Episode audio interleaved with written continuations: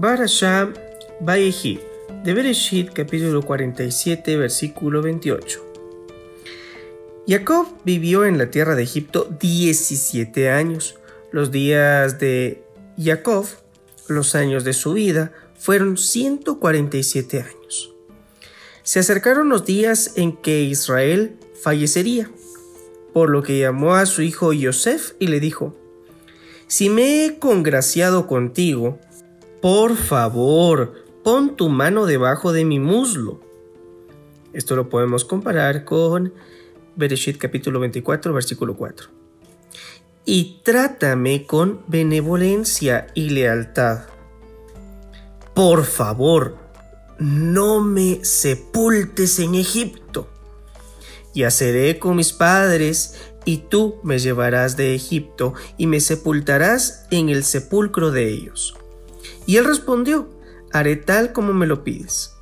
Pero él dijo, júramelo. Y se lo juró. Entonces Israel se inclinó sobre la cabeza de la cama. Pereshit capítulo 48, versículo 1.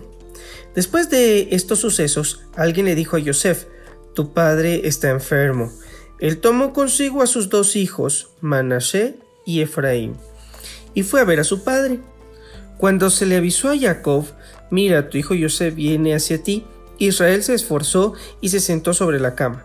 Entonces Jacob dijo a Yosef, El Shaddai se me presentó en luz en la tierra de Canaán. Me bendijo y me dijo, te haré plurífico, te multiplicaré y te constituiré en congregación de pueblos. Daré esta tierra a tu descendencia como posesión eterna. Ahora, tus dos hijos Efraín y Manashe, que nacieron en Egipto antes de que yo viniese hacia ti, Egipto serán considerados míos, tal como son míos Rubén y Simón. Esto quiere decir que los hijos de José tendrán el mismo derecho de la partición de la tierra de Israel, así como Rubén y Simón, y todos los hijos de Jacob. Versículo 6. Pero los hijos que tengas después de ellos serán tuyos, es decir, ellos heredarán a través de sus otros hermanos, es decir, a través de Efraín y Manasé. Versículo 7.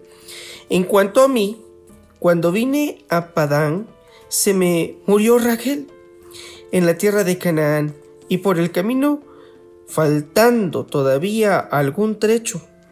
Algunos comentarios dicen que son 2000 amá, un amá equivale a 48 o a 60 centímetros, para llegar a Efrat, y la enterré allí en el camino a Efrat, que es Betlehem. Israel vio a los hijos de Yosef y dijo, ¿quiénes son estos? Son mis hijos, respondió Yosef a su padre, los que me ha dado Elohim por medio de este documento. Le dijo Jacob, tráemelos por favor, los bendeciré.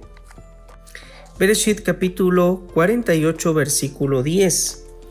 Pero los ojos de Israel, es decir Jacob, estaban enseguecidos por la vejez, ya no podía ver. Yosef se los acercó y él los besó y los abrazó. Entonces dijo Israel a Yosef, ni pensaba ver tu rostro, y resulta que Elohim también me hizo ver tu descendencia. Luego, después de que Jacob los besara, Yosef los sacó de entre las rodillas de Jacob y se prosternó con su rostro a tierra. Yosef tomó a los dos, a Efraín en su mano derecha, o sea, a la izquierda de Israel, y a Manasé en su izquierda, o sea, a la derecha de Israel, y se acercó a él, a Jacob, para que los bendijera. Jacob y Yosef están ubicados frente a frente. Versículo 14. Israel extendió su mano derecha y la puso sobre la cabeza de Efraín, a pesar de que era el menor, y a su izquierda sobre la cabeza de Manasé, que era el mayor. Cruzó adrede sus manos, para colocar su derecha sobre la cabeza del menor, aunque debió haberlo colocado sobre la cabeza de Manasé, pues Manasé era el mayor.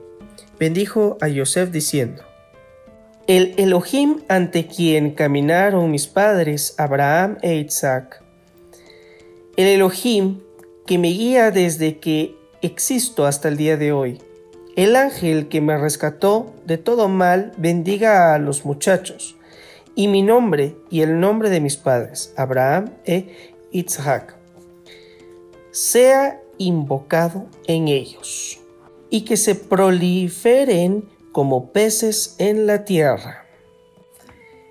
Bereshit capítulo 48 versículo 17.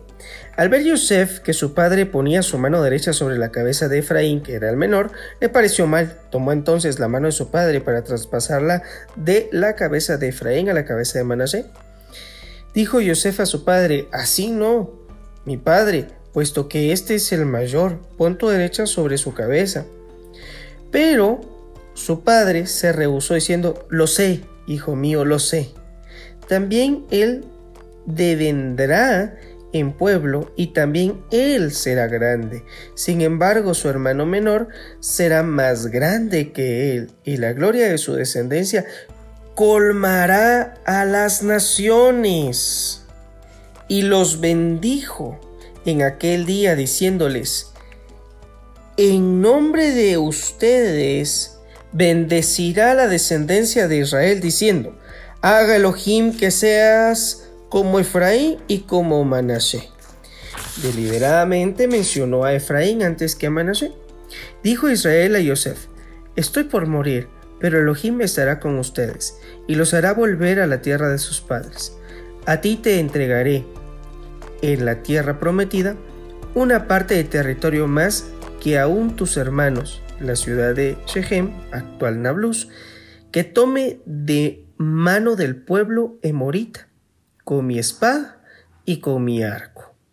Como comentario, Yosef tiene una doble bendición, pues eh, él recibe la bendición de dos tribus o constituye las dos tribus tanto de Efraín como de Manasé. Y también es en este momento donde se le quita la bendición al hermano mayor, es decir, a Esaú. Bereshit capítulo 49, versículo 1. Jacob llamó a sus hijos y dijo, Reúnanse, y les diré qué les sucederá en el final de los días. Júntense y escuchen, hijos de Jacob, escuchen a su padre Israel. Reuben, tú eres mi primogénito, mi fuerza y el principio de mi vigor. Superior en categoría y superior en poder. Pero, por apresurado como las aguas, no tomarás parte adicional. Pues subiste, es decir, causaste disturbios a la cama de tu padre, y entonces profanaste a Elohim, quien ascendía regularmente a mi lecho.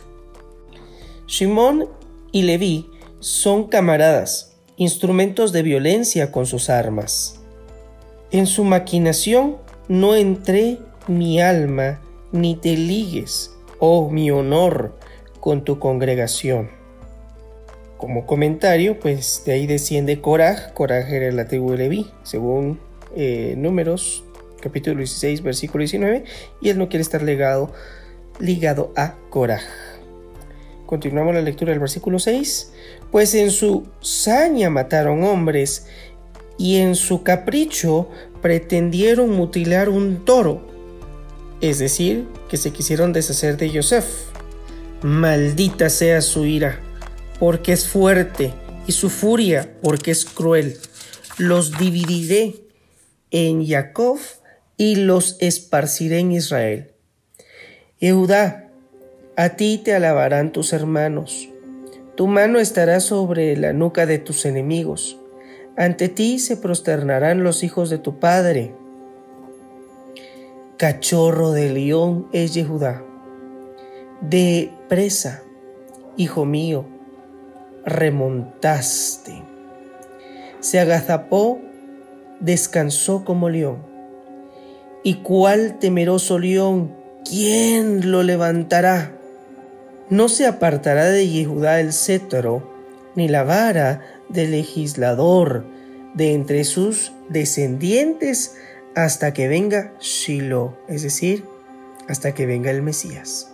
Como comentario literalmente no dice de sus descendientes sino de sus pies, es decir que el versículo 10 diría, no se apartará de Judá el cetro ni la vara del legislador de entre sus pies hasta que venga Shiloh, es decir, que venga el Mesías. Y de él será la congregación de naciones. Ata a la vid su burro y al sarmiento la cría de su burra. Lava en vino su ropa y en sangre de uvas su manto. Como comentario, el Targum de Onquiolos eh, descifra o explica o interpreta que esta profecía hace referencia a la época mesiánica. Sus ojos estarán enrojecidos por el vino y sus dientes blancos por la leche. Es decir, sería una tierra ideal para la cría de ganados. Versículo 13. Zabulón. A la ribera de mares habitará y estará en puertos de navíos. Su frontera estará cerca de Sidón. Hace referencia entonces al carácter de mercaderes de los subulunitas. Versículo 14. Y Sahar, asno de robusta osamenta, que se recuesta entre límites. En un comentario pues se dice de que en busca de sus estudios de la Torah irán de ciudad en ciudad en procurar de los mejores maestros, y por eso siempre dormirán entre los límites de aquellas, renunciando el confort y la seguridad que brinda un hogar en aras de tan noble objetivo. Versículo 15. Vio un lugar de descanso que era bueno y que la tierra era placentera. Inclinó su hombro para cargar, deviniendo en trabajador contratado. Versículo 16. Dan vindicará a su pueblo del agraviado de los filisteos, unificado entre las tribus de Israel. Dan será serpiente en el camino, una víbora en la senda que muerde los talones de caballo, de modo que su jinete cae hacia atrás. Tu socorro esperó Hashem. Aquí como comentario se hace ver de que Sansón proviene de la tribu de Dan. Bereshit capítulo 49 versículo 19. Tropas de asalto provendrán de Gad, y sus tropas volverán sobre sus huellas. Un comentario pues se hace ver que volverán de los territorios sobre Transjordania después de 14 años de conquista de la margen occidental del Jordán sin baja alguna en sus filas. Versículo 20. De Asher, su alimento es rico, él proveerá delicias de reyes. En un comentario se hace ver que el territorio de Asher producirá buenos olivos. Versículo 21. Neftalí es una sierva mensajera que reparte hermosas palabras. Como comentario, alude al valle de Ginosar, en la región de Kineret, Tiberias, cuyos frutos maduran rápidamente como a velocidad que corre una sierva, y son alabados con hermosas palabras. Versículo 22. Hijo de gracia es Joseph, hijo de gracia junto a una fuente. Eso también quiere decir hijo de gracia para el ojo que lo ve. Las chicas caminaron sobre el muro quiere decir que vieron su belleza. Versículo 23. Aunque lo amargaron y se hicieron sus adversarios, y los diestros arqueros lo odiaron, su arco estaba firme y sus brazos fueron cubiertos con oro por manos del Todopoderoso Elohim de Jacob. De ahí Joseph devino en pastor, proveedor de la piedra de Israel. Como comentario se dice que lo amargaron sus hermanos y también Potifar. Los diestros arqueros son aquellos que lo atacaron con su lengua tan filosa como una flecha. No obstante, su arco, su poder, estaba firmemente establecido. Sus brazos cubiertos de oro es una alusión al anillo de oro que recibió como gran visir de Egipto, es decir, como rey, y en función de su cargo, Yosef se transformó en el aprovisionador, el sustento de Israel. La palabra Eben, que significa piedra, está compuesta de las voces Af y Ben, que significa padre e hijo, lo cual alude a que Yosef sustentó a su padre Jacob y a sus hijos, es decir, a los hijos de él. Versículo 25.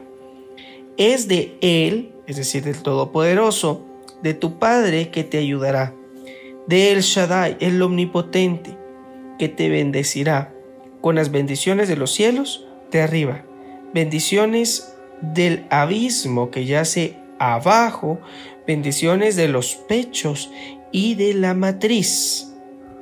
Las bendiciones a tu Padre, es decir, las bendiciones que Hashem me concedió a mí, yo que soy tu Padre, superan las bendiciones que Hashem concedió a mis progenitores, pues a mí me bendijo hasta los límites de las colinas, es decir, a los cuatro puntos cardinales del mundo, que todas estas bendiciones recaigan sobre la cabeza de Yosef, sobre la cabeza del solitario entre sus hermanos.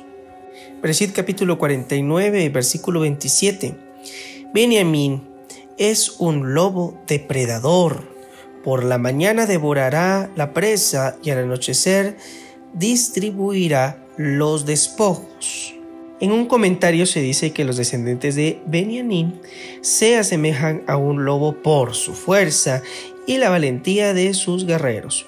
Por ejemplo, podemos consultar Jueces capítulo 19 versículo 20. Como ejemplo tenemos a Saúl que tomó descendiente de Benjamín, tenía esas características habiéndolo demostrado en su corto reinado, al derrotar a pueblos poderosos como a Moab, Edom y los filisteos.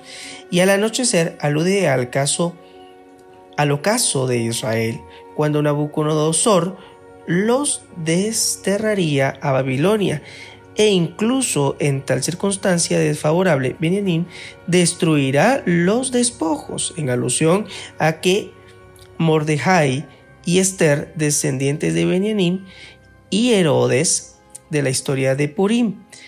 Vencerían a su enemigo Amán y en efecto repartirían sus despojos. Versículo 28. Todas estas son las tribus de Israel. 12. Los doce hijos de Jacob fueron íntegros y perfectos por igual. Y esto es lo que su padre les dijo, y los bendijo a cada uno, los bendijo con su bendición apropiada. Versículo 29. Luego Jacob le dijo a sus hijos sus instrucciones finales. Estoy próximo a ser llevado con mi pueblo en mi muerte. Sepúltenme con mis padres en la cueva que está en el campo de Efrón, el Hitita en la cueva que está en el campo de Magpelá, que está bordeando a Mamre en la tierra de Canaán, campo que había comprado Abraham al hitita Efrón como lugar de sepultura. Allí enterraron a Abraham y a su esposa Sara. Allí enterraron a Isaac y a su esposa Rivka. Y allí enterré yo a Lea. El campo con la cueva que está en él fue adquirido por los hijos de Het. Cuando Jacob acabó de ordenar esto a sus hijos, introdujo sus pies en la cama, expiró y se reunió con los suyos. Pereshit capítulo 50 versículo 1. Yosef cayó sobre el rostro de su padre, lloró sobre él y lo besó. Yosef ordenó a sus sirvientes, los médicos, que embalsamaran a su padre. Los médicos embalsaron a Israel. Y el proceso duró 40 días, pues ese era el tiempo requerido para el embalsamiento. Los egipcios lo lloraron 70 días. En un comentario, 40 días le llevó el embalsamiento y 30 días de duelo. Versículo 4. Una vez transcurrido el periodo de llanto por él, Yosef se dirigió a la corte de Paro diciendo, Si me he ganado el aprecio de usted, por favor, díganle a Paro así. Mi padre me hizo jurar y declaró, mira, yo me muero, entiérrame en la sepultura que cabé o adquirí para mí en la tierra de Canaán Y ahora, por favor, ascenderé a la tierra de Israel, sepultaré a mi padre y volveré. Y Paro respondió, Asciende y sepulta a tu padre, tal como te hizo jurar. En efecto, Joseph ascendió a Israel para enterrar a su padre y con él fueron todos los esclavos de Paro, los ancianos de su casa y todos los ancianos de la tierra de Egipto. Toda la casa de Joseph con sus hermanos y la casa de su padre. Solamente a sus niños, su ganado menor y su ganado vacuno dejaron en Gosén. También llevó consigo carruajes y jinetes. El cortejo era sumamente imponente. Cuando llegaron a la era de Atad, que está sobre la otra, el otro margen del Jardín, es decir, del Jordán, pronunciaron un discurso fúnebre extenso y muy grave. Yosef ordenó siete días de duelo por su padre. Cuando los cananeos, habitantes de la tierra, vieron el duelo en la era de Atad, dijeron, este es un duelo muy doloroso para los egipcios.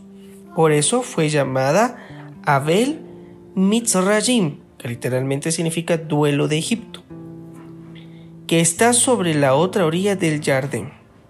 Según ciertas opiniones, la otra orilla del Jardín debe interpretarse como la, el margen oriental del Jordán, o sea, Transjordania. Versículo 12.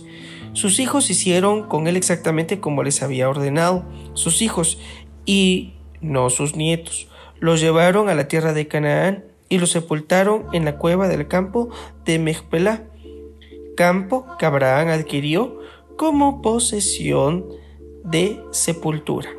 A Efrón el Hitita y que está ubicado bordeando a Mamre.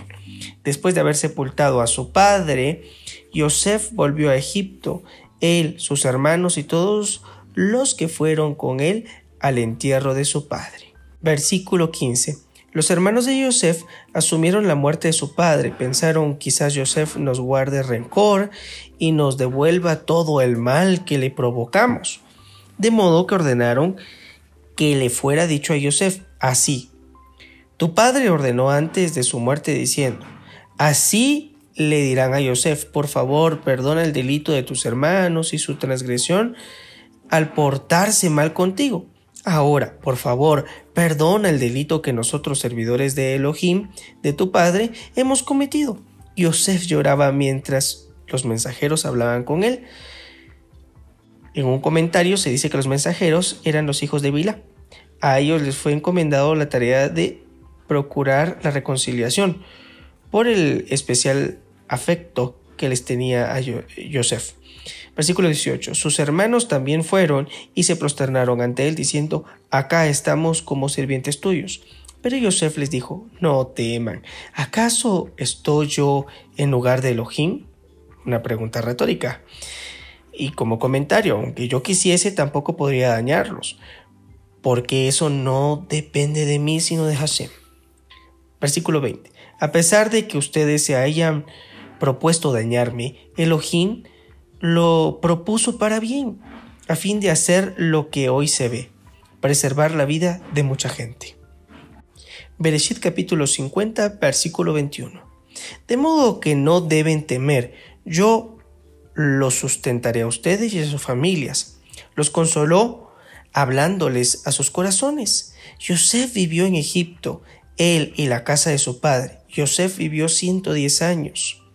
Yosef vio tres generaciones descendientes de Efraín y también los hijos de Magir, hijo de Manasé, fueron criados entre las rodillas de Yosef. Yosef les dijo a sus hermanos, estoy por morir, pero Elohim seguro prestará especial atención. Literalmente dice Padok y Ifkod eh, esto lo podemos unir con Éxodo capítulo 3, versículo 16. Emplea la fórmula de Padok Pakadeti, que tiene el mismo significado. Continuamos con el versículo 24. Y los hará subir de la tierra a la tierra que le juró a Abraham, a Isaac y a Jacob. Entonces Joseph hizo jurar a los hijos de Israel y declaró, Seguro, Elohim les prestará especial atención, y ustedes harán llevar mis huesos de aquí.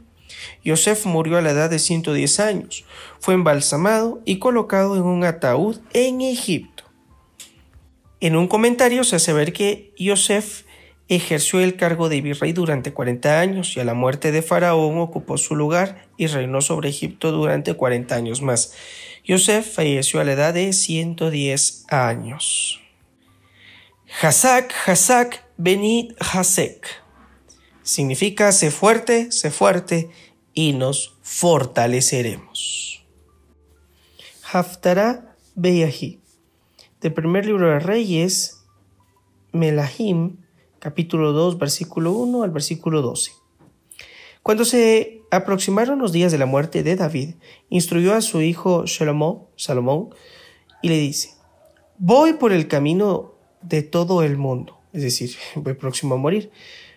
Fortalécete y sé hombre, sé un líder exitoso, quiere decir.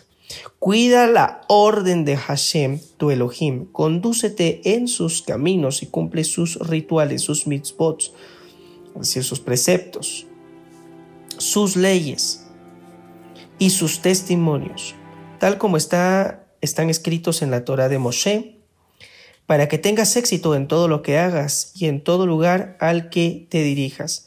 Entonces Hashem cumplirá la promesa que hiciera respecto de mí si tus hijos fuesen cuidadosos en conducirse fielmente ante mí, con todo su corazón y con toda su alma, tus descendientes nunca abandonarán el trono de Israel. Es decir, la casa de David es la dinastía real del pueblo de Israel. Versículo 5. Además, tú sabes lo que me ha hecho Joab, hijo de Seuría, y lo que hizo a dos jefes del ejército de Israel a Abner, hijo de Ner, y a Amasá, hijo de Ieter. Los mató y transformó la paz en guerra, manchando con sangre el cinturón que lleva en la cintura y los zapatos que tenían en sus pies. En un comentario, pues David aquí le está advirtiendo a su hijo Salomón que debe tomar medidas apropiadas contra Joab. Versículo 6. Procede con él de acuerdo a como te indiqué tu inteligencia. No permitas que muera en su vejez, es decir, mátalo tú. Respecto de los hijos de Barzilai, el Giladita, sé indulgente. Permite que ellos coman a tu mesa, pues se mantuvieron cerca mío cuando yo escapaba de tu hermano Absalón. Recuerda también que contigo está Shimi, hijo de Gerá, el Minita de Bahurim, que me maldijo con una grave maldición cuando fui a Mahanaim. Pero él descendió a recibirme al Yardén, es decir, para apaciguar. Y yo le juré por Hashem diciendo, no haré que mueras a espada no lo dejes ir, eres inteligente y sabrás lo que debes hacer con él. Haz que sus canas te sientan con sangre al abismo. David yació con sus antepasados y fue enterrado en la ciudad de David. David reinó sobre Israel 40 años, en Hebrón reinó 7 años y en Jerusalén reinó 33 años. Salomón sucedió en el trono de su padre y su autoridad estaba firmemente establecida. En esta porción llamada Vallejí, que significa y vivió, podemos recordar que la verdadera vida está luego de esta. Es increíble que Israel permaneciera en muchos sentidos alineado a los mandamientos del Creador, esto puede razonarse muy bien cuando analizamos que Jacob envía a Judá a preparar el camino para cuando llegue. Quiero decir, realmente em, Judá ha buscado vivir en los mandamientos del Señor. De seguro que establecieron eh, allá en Egipto una escuela para que su familia siguiese las ordenanzas dadas a sus ancestros. Eso fue un preservante en una tierra pagana idólatra. ¿Cómo podemos corroborar todo ello?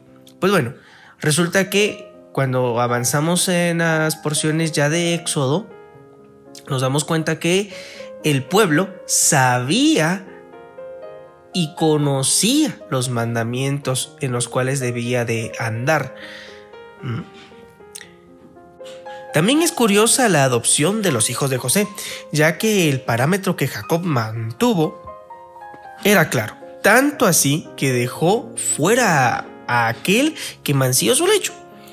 Esto hace ver que el trabajo de José fue bueno como papá, como padre, en las enseñanzas y en las instrucciones que le dio a sus hijos.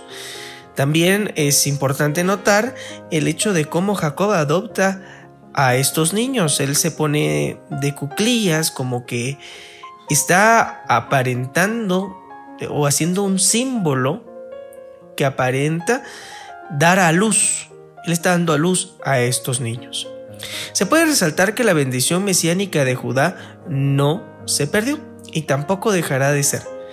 Hay un Targum que es un escrito arameo, el Targum de Onquiolos, hace mencionar que la vestidura púrpura de lana carmesí será su vestido, en alusión al Mesías. Cuando Jacob está profetizando sobre sus hijos, Judá tiene esa bendición. A Judá se le hace ver que sus vestiduras serán púrpuras, de lana carmesí, y ese será su vestido. Y el Targum de Onquiolos dice que esto está haciendo alusión al Mesías, que se vestirá de carmesí, de púrpura. Es precioso notar que aunque cada patriarca de las tribus tiene roles y distinciones, en la unidad estará su fuerza. Para profundizar esta semana, pues te sugiero que puedas indagar o profundizar en los siguientes temas, tanto las bendiciones de la unidad, las tribus de Israel y también Israel es la iglesia. Para que tú puedas prepararte para las siguientes porciones, te propongo investigar las banderas de cada una de las tribus de Israel, las piedras que se le asignan a cada una de las tribus de Israel, inclusive las constelaciones que están asociadas a cada una de ellas. Muy bien, mi nombre es Juan Carlos Castillo Rodríguez y te agradezco por haber visualizado, escuchado y participado en esta porción semanal. Que la paz del Señor se encuentre contigo. Shalom.